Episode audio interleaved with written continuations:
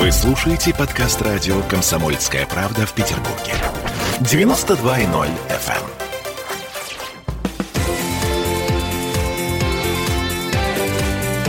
эм. Картина недели. Мы вновь возвращаемся в эфир. Напомню, что мы с Александром Сергеевичем Записоцким, ректором Санкт-Петербургского гуманитарного университета профсоюзов, подводим некоторые итоги уходящей недели.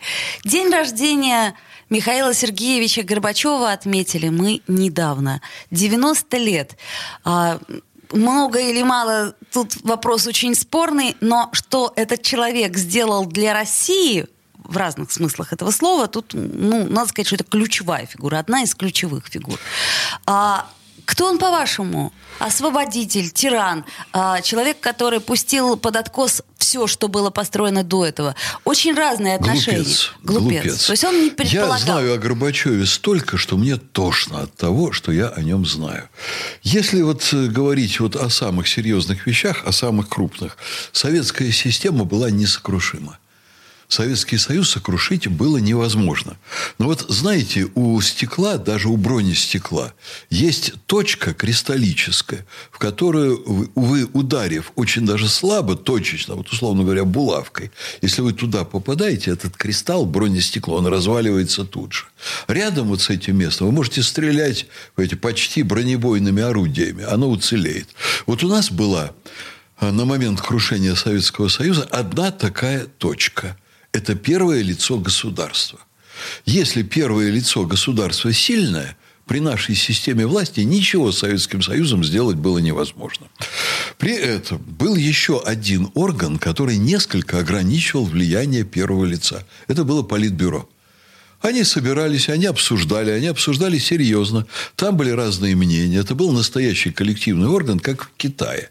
Вот в Китае очень во многом устойчивость политической системы обеспечивается за счет политбюро и коллективного руководства. То есть Это... никакой монархии, ну, говоря. Сейчас э, роль первого лица усилилась, потому что ему сделали, возможно, много сроков, бесконечные сроки избрания. Усилилась, но тем да. не менее. Но тем не менее, политбюро заседает. Горбачев заменил период своего владычества политбюро, которое по отраслям как бы представлял. Например, министр обороны входил в политбюро, э, министр иностранных дел входил в политбюро. А Горбачев сделал одну маленькую такую реформочку, но чрезвычайно вредную.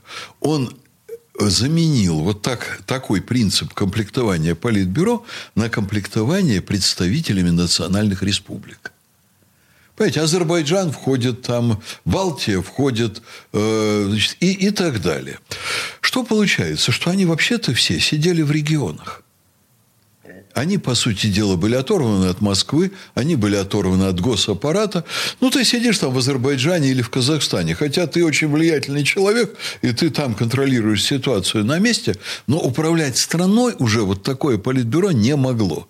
И он с очень узкой группой соратников, там Шеварнадзе, Яковлевым, он начал, конечно, вести политику, которая ему лично казалась очень перспективной, а на самом деле он развалил страну однозначно.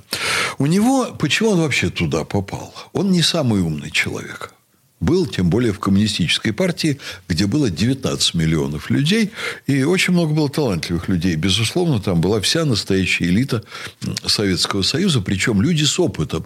Что такое была партийная система, партийно-советская?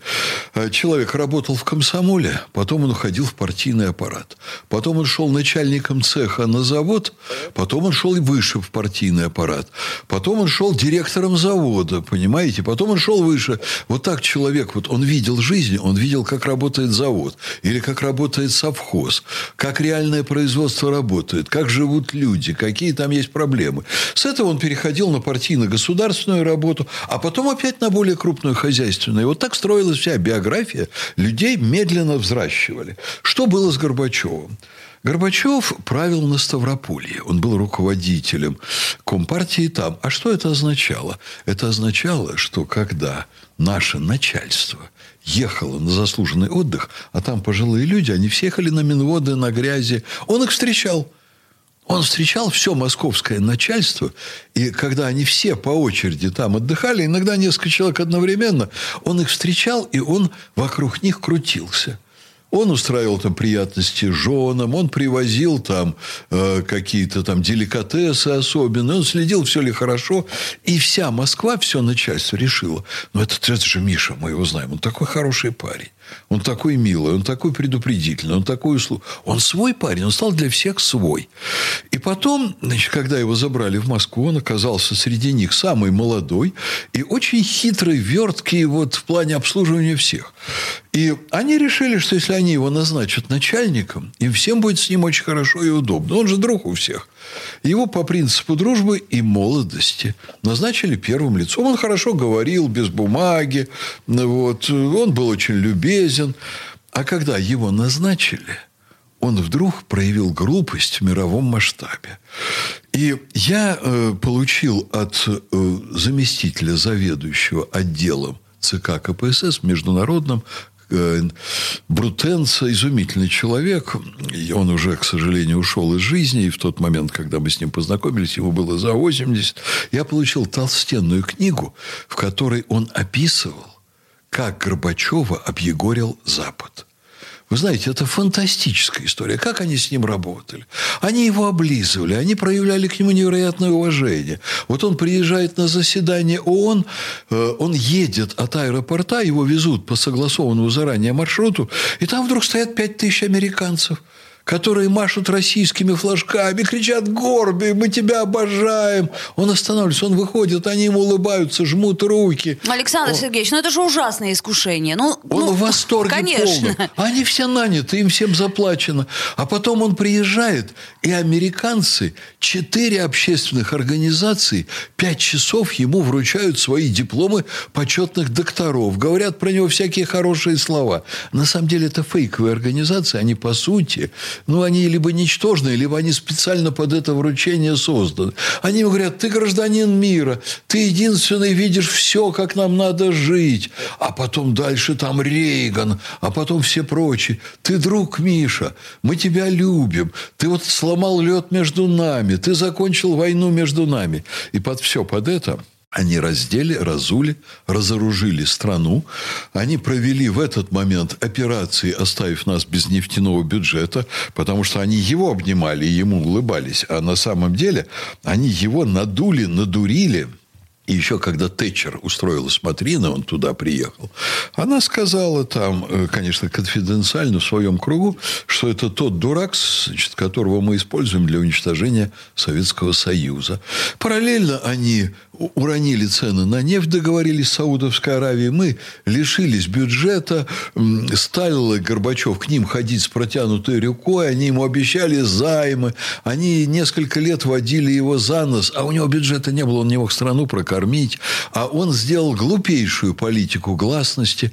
Вот чем курс Китая, по большому счету, отличался от курса Э, Советского Союза. Горбачев сказал, сначала гласность, потом экономика. А Китай сказал, нет, никакой гласности. Мы поднимем экономику, а потом, если обстоятельства позволят, мы сделаем гласность. Не позволили. Не, Китаю до сих пор не, не позволили. позволили. Китайцы сейчас смотрят на Россию и говорят, да мы ни за что не сделаем так, как русские развалили. У них, развалили. У них несколько научно-исследовательских институтов, которые нас изучают как отрицательный опыт, как опыт того, что нельзя нельзя делать, э, если ты хочешь сохранить свою страну. А я знаю другого человека, академика Богомолова, мы с ним вместе работали, мы с ним писали книги, великий экономист наш и мыслитель очень крупный. Он в свое время руководил Институтом международной мировой экономики. И он говорил Горбачеву, и они говорили, там была большая группа экспертов экстракласса, посмотрите на китайцев. Китайцы уже достигли больших успехов. Им удалось найти правильный путь построения экономики. Горбачев говорил, да что, эти китайцы, да, они... Ну, все так говорили. Нищие они. Ну, да. Вы знаете что, все могли так говорить. Но специалисты говорили иначе, а Горбачев их не слушал. Ну, подождите, получается, что демократия – это вообще не путь для капиталистического общества? Знаете что, демократия – это выдумка. Это такая светлая сказка. Демократ правление народа. Прекрасно. Это, это же Вы знаете, что делается вид, что это народ управляет. Иногда, очень редко, кое-где или кое-где отчасти, часто это бывает. Но в том смысле, в котором нам э, говорят о прелестях демократии, ее нет абсолютно нигде. Просто элиты с помощью средств массовых коммуникаций объясняют э, обывателям, объясняют среднему классу, за кого надо голосовать. И, конечно, попадаются честные лидеры – среди вообще всей этой жути.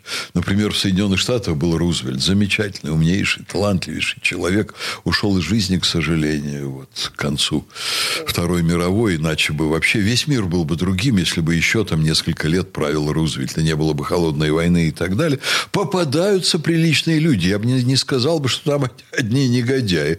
Но демократия – это фейк массового сознания. Понятно. К сожалению. То есть гласность это была ошибка. Сначала экономика, а потом гласность, а лучше бы и нет. Это была катастрофа на самом деле. Вот, поэтому что нам остается 30 лет спустя? Понимаете, после развала Советского Союза нам остается учиться у Китая, потому что у него, у Китая учится сейчас весь мир.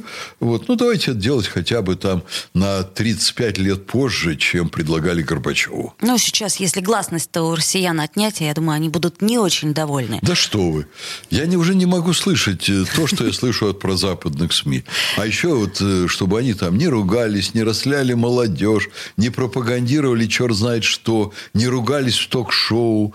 Вот, надо вообще вернуть вот э, партийный контроль за всем за Понятно. этим. Цензура нас О, спасет. И будет замечательно. Сделаем паузу, после нее вернемся в эфир. Картина недели.